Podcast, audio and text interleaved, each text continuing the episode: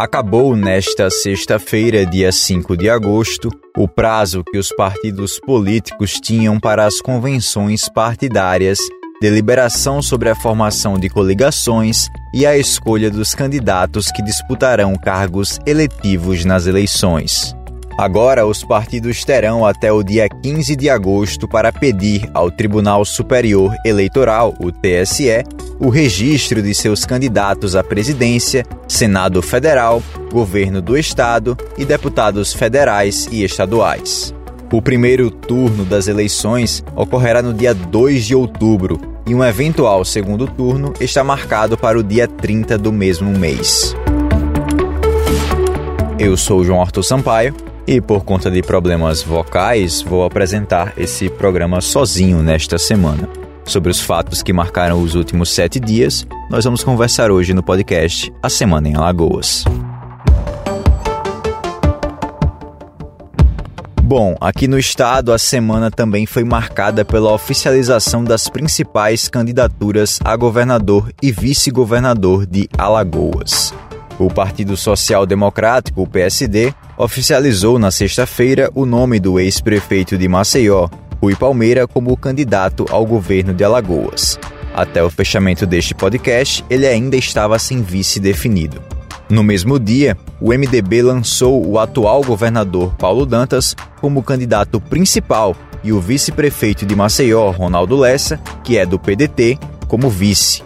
A convenção do União Brasil ocorreu no último sábado, confirmando a candidatura de Rodrigo Cunha ao governo do estado e, para vice, a deputada estadual Jó Pereira, do PSDB.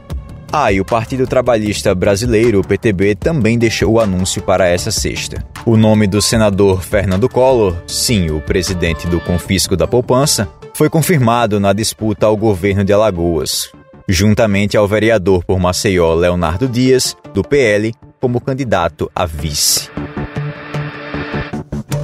A nova superintendente regional da Polícia Federal em Alagoas tomou posse nesta sexta-feira. A cerimônia que impulsou a delegada Juliana de Sá Pereira aconteceu na sede da PF no Jaraguá, em Maceió.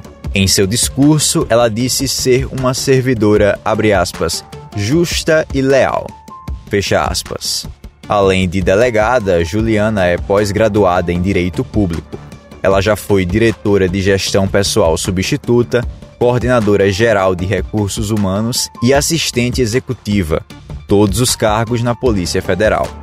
Juliana toma posse após a saída do superintendente Sandro Luiz do Vale Pereira. A exoneração de Sandro ocorreu semanas após a Folha de São Paulo denunciar que a substituição dele tinha sido barrada pelo Ministério da Justiça.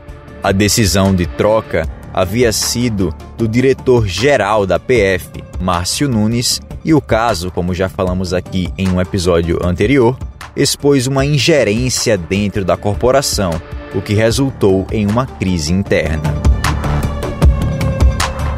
A Câmara de Vereadores de Maceió aprovou um projeto de lei que libera o funcionamento de clubes e estandes de tiros, além de lojas de materiais bélicos na capital. O texto é de autoria dos vereadores Fábio Costa, do PP, e Galba Neto, do MDB. Segundo a interpretação de Costa, que também é delegado, esse PL não se trata de uma concessão de benefícios a uma categoria, mas sim sobre o, abre aspas, reconhecimento de uma atividade que tem gerado emprego e renda em Maceió. Fecha aspas.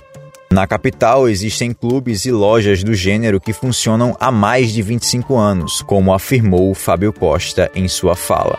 Entre os vereadores presentes, apenas Valmir Gomes, do PT, e Tecanelma, do PSD, votaram contra a aprovação desse projeto de lei. E a Polícia Civil descartou o crime político em um atentado a tiros que ocorreu no município de Paulo Jacinto na última quinta-feira. Esse caso foi o da pré-candidata a deputada estadual, Lérida Lobo, que ficou ferida, e o seu companheiro, José Adilson da Silva, foi morto. Lérida e José Adilson estavam trabalhando na ONG em que ela é presidente quando foram surpreendidos pelos criminosos em um carro e em uma moto.